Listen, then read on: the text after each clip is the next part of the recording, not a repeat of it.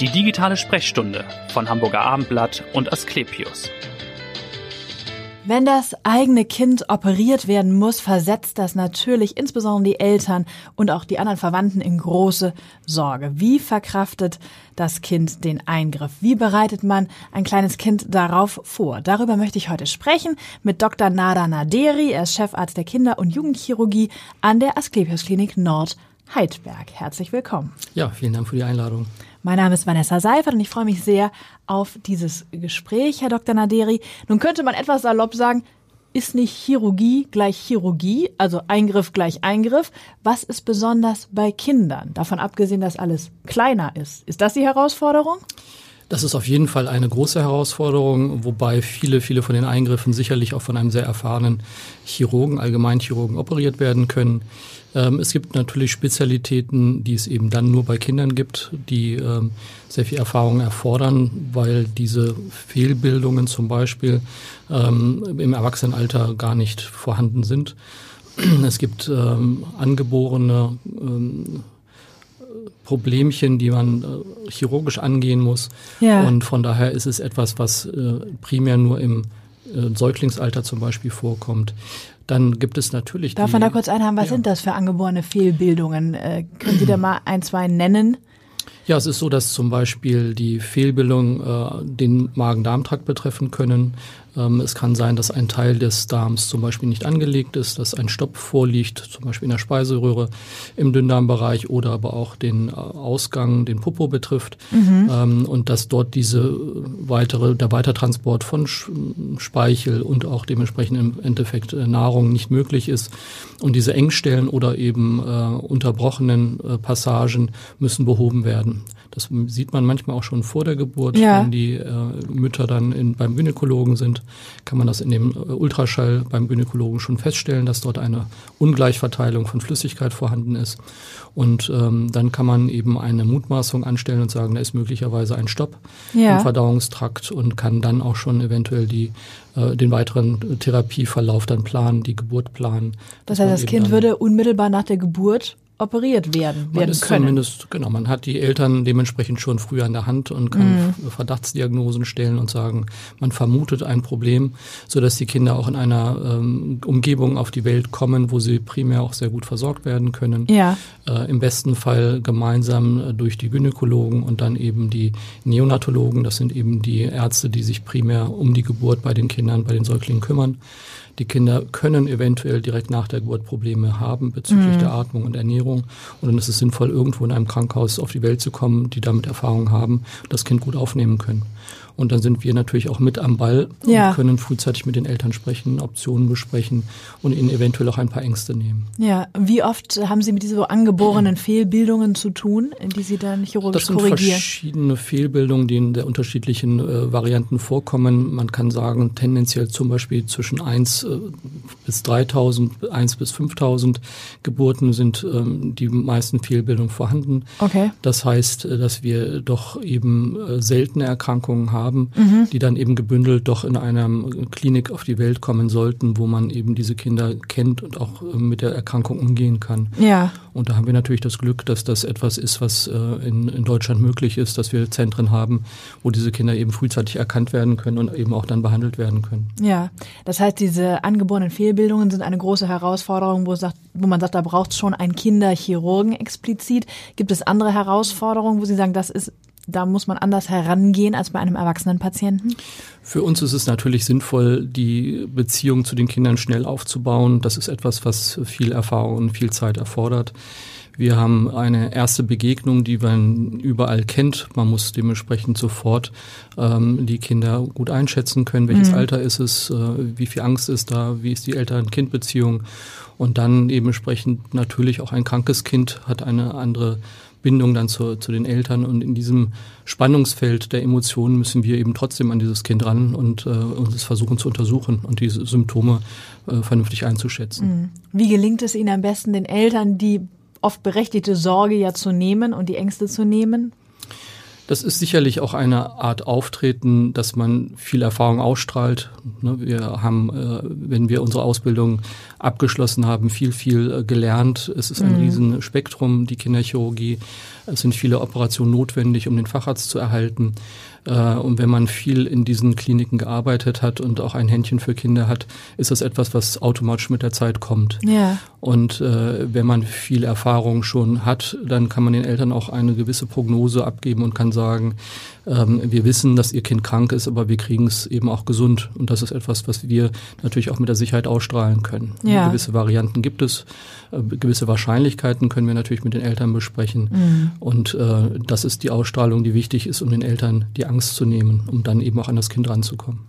Was sind denn die häufigsten Operationen bei Kindern? Also die Fehlbildungen haben wir schon angesprochen. Ich kann mir vorstellen, Brüche ja auch dann wahrscheinlich im Kleinkindalter oder was? Genau, das ist da? das was man üblicherweise sieht, die kleinen Verletzungen, die einem Kind passieren von der Schaukel können, gefallen. von der Schaukel gefallen, ne, ähm, eben doch mal auf die heiße Herdplatte gefasst, mm. äh, leider doch irgendwie auch mal heißes Wasser sich übergeschüttet zu haben. Ähm, dann natürlich die kleinen Unfälle, die passieren, wenn man anfängt mit Fahrrad zu fahren, Rollschuh, äh, gerne auch mal nach Weihnachten die neuen Geschenke, die man bekommen hat, ausprobiert. Ähm, Merken Sie das, ähm, dass es nach Weihnachten das, einen erhöhten Zulauf Das gibt? sehen wir schon. Die neuen ja. Rollschuhe, die dementsprechend ausprobiert werden sollen, die man natürlich vorher noch nicht hatte. Ähm, Schlittschuhe sind interessant, da oh. gibt es verschiedene äh, Trampolin, äh, ja. all die Sachen, die natürlich Spaß machen, die natürlich ein gewisses Unfallrisiko beinhalten. Und das sieht man schon, dass das eben eine Rolle spielt. Wenn man auch mal ein bisschen Schnee hat hier in in Hamburg gibt es äh, das auch, dass dann die Rodelunfälle auftauchen. Aber die Trampolinunfälle, das haben wir auch berichtet, dass das in den vergangenen Jahren, wo es auch Mode wurde, dass man, dass fast jeder im Garten so ein Ding hat, dass da auch die Zahl der Unfälle logischerweise stark zugenommen hat. Das sehen Sie auch. Das, ist, das sehen wir auch. Das ist etwas, was äh, auf jeden Fall eine Rolle spielt. Trotzdem darf man natürlich nicht überängstlich sein. Die Kinder brauchen Bewegung äh, vermehrte Bewegung führt dazu, dass die Kinder sicherer werden. Man muss mhm. natürlich schauen, dass die Sportgeräte sicher sind. Äh, das ist etwas, wo man ein gewisses Augenmerk drauf haben muss. Mhm. Ähm, gewisse Bereiche haben erhöhte Risiken. Das heißt, auch da muss man schauen, dass die Geräte vernünftig aufgestellt sind und dass es die Altersstufen in Ordnung sind und dass man die Kinder auch in dem Bereich ein bisschen überwacht. Ne? Die haben natürlich ihre eigenen Ideen und äh, versuchen verschiedenste Sachen. Hochbetten sind super Turngeräte. Ja, das kennt man aus dem bekannten und, Freundeskreis ähm, auch, ja. Von daher ähm, ruhig auch nochmal schauen, dass die Sicherheitsbereiche vernünftig aufgebaut sind. Äh, aber ansonsten viel Bewegung hilft auch, das Unfallrisiko zu vermindern. Die Kinder brauchen Sicherheit, von daher auch da in den Bereich ein bisschen schauen. Wie gehen denn die Kinder in so einen Eingriff oder wie empfinden Sie die Kinder vor einer Operation? Oft heißt es ja, dass Kinder sich das besser wegstecken oder vielleicht weniger Ängste haben, Sorgen machen als die Erwachsenen. Was wir häufig sehen, ist, dass die Ängste von den Eltern häufig übertragen werden mhm. an die Kinder. Das heißt, die Sicherheit, mit denen ein Kind zum Beispiel in Richtung einer Operation geht, hängt davon ab, wie wir die Eltern mitnehmen. Wenn mhm. die Eltern uns vertrauen, äh, überträgt sich das auf die Kinder.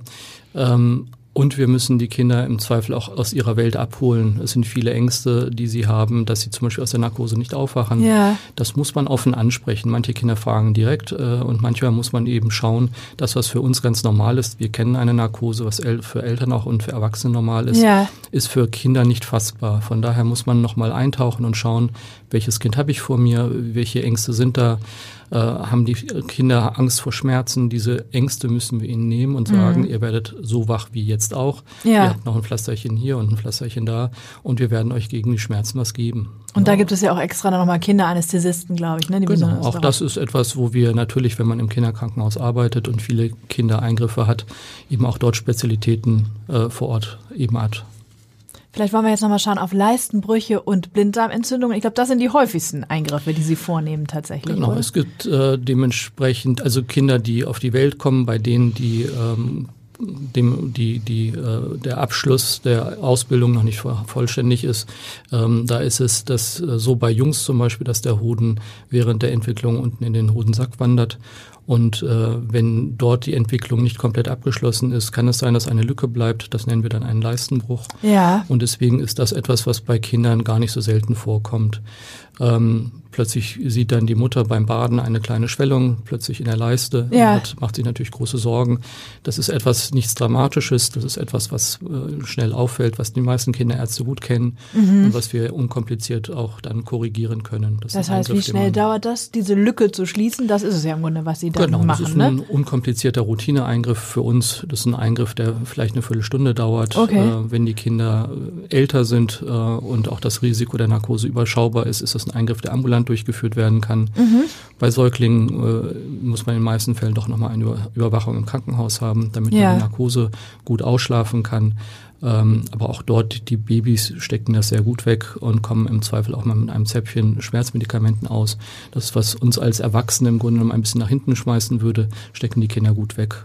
Ne? Von Okay. daher unkomplizierte Routineeingriffe und das müssen die Eltern wissen. Ja. Und wie hoch ist das Risiko, dass es erneut zu einem Leistenbruch kommt? Ist da gibt es da ein Risiko? Das ist abhängig davon, wann man so ein, so ein Baby operiert. Ein Frühgeborenes zum Beispiel, was zu früh auf die Welt gekommen ist, wo die Gewebe ein bisschen äh, ähm, fragiler sind, ein bisschen äh, auffälliger die Operation auch ist, äh, ist das Risiko etwas höher. Wir reden aber trotzdem von Risiken unter ein Prozent. Also eigentlich sehr gering. Ne? Sehr gering. Wenn das etwas ist, was wir häufig machen, ist das Risiko überschaubar.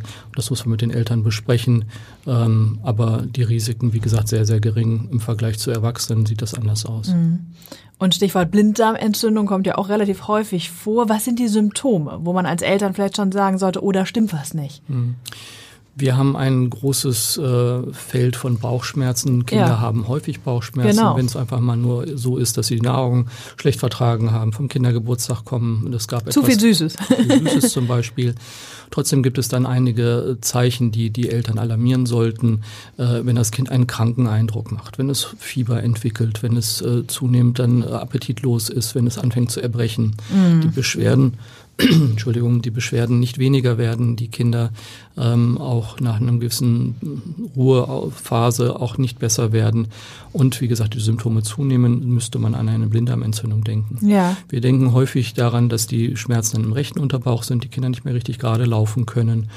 Ähm, Und diese Symptome können schon sehr früh, auch sehr untypisch auftauchen, auch bei jungen Kindern äh, im Kleinkindalter oder im Kindergartenalter. Das typische Alter ist aber das Schulkindalter. Okay. Und das ist so, dass es innerhalb mehrerer Stunden, sechs bis acht Stunden, die Beschwerden zunehmen.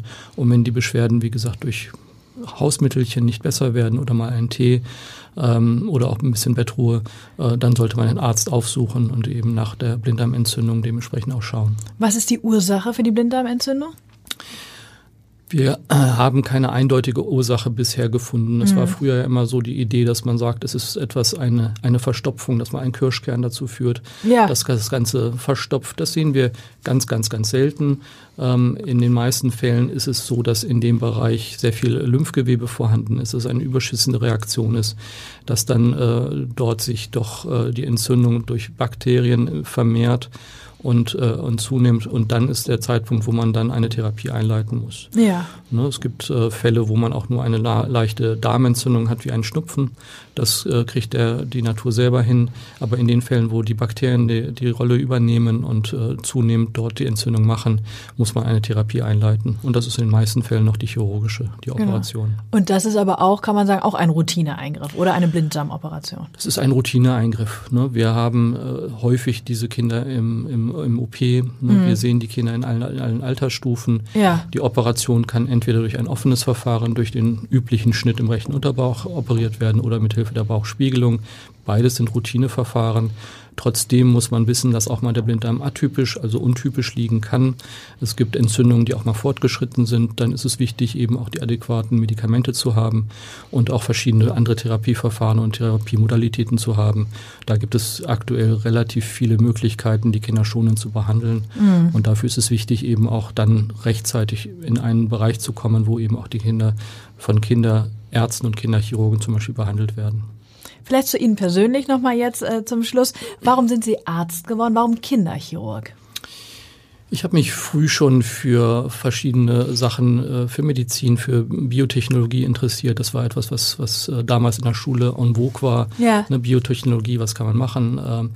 Und äh, dann ist der nächste Schritt gewesen, dass ich mich fürs Medizinstudium beworben habe. Es war nicht primär immer mein erster Wunsch, das zu machen. Doch äh, mit dem Studium, wo ich gedacht habe, ich gehe Richtung Biotechnologie Ja. und gehe vielleicht Richtung, Richtung Forschung, habe ich gemerkt, dass ich doch Spaß dran habe, eben auch mit Menschen zusammenzuarbeiten. Ähm, habe verschiedene Praktika gemacht, wo ich auch dann äh, mit Kindern zusammengearbeitet habe, über die Kinder, kinderchirurgische Praxen Ja. äh, Krankenhäuser, Kinderkrankenhäuser, wo ich gesehen habe, dass das etwas ist, was äh, noch äh, einem mehr Befriedigung auch bringt, so dass ich zum Ende des Studiums zunehmend auch den Wunsch hatte, Kinderchirurg zu werden. Okay, das, das hatte war, sich also im Studium schon ausgeprägt. Dann. Das war dann ja. eine klare Idee und äh, nach dem Studium habe ich eben alles dran gesetzt, das weiterzumachen. Ja. Und das hat geklappt. Ja, es war offensichtlich auch die richtige Entscheidung, wenn man hört, Absolut. wie Sie dafür auch brennen für diesen Fachbereich. Was sind denn Ihre Hobbys? Was machen Sie, wenn Sie nicht in der Klinik sind? Letzte Frage. Haben selber zwei Kinder, ich glaube ich. Ich habe selber zwei Kinder. Das sind äh, zwei Jugendliche, mit denen ich äh, viele Urlaube verbracht habe, viel in der Freizeit unterwegs war. Ähm, ich habe äh, viel äh, versucht, Sport zu machen, wenn es neben der Arbeit ging. Ja. Ich habe Basketball gespielt. Ich komme aus Oldenburg, äh, da ist Basketball eine Hochburg. Äh, jetzt ja, wir haben die Tau Towers ja auch. Heute Abend sind wir bei den Towers unbedingt, da müssen ja. wir hin. Ja. Also bin ich heute Abend mit meinem Sohn, von daher ist das etwas, was uns äh, neben der Arbeit einfach viel Freizeit, Spaß auch bringt und Motivation und äh, das ist auch wichtig eben als Ausgleich. Das glaube ich. Vielen Dank, dass Sie da waren und dass Sie so wunderbar aufgeklärt haben über Ihren Fachbereich, die Kinderchirurgie. Und hören Sie gern wieder rein in die nächste digitale Sprechstunde. Vielen Dank. Vielen Dank nochmal. Weitere Podcasts vom Hamburger Abendblatt finden Sie auf abendblatt.de slash podcast.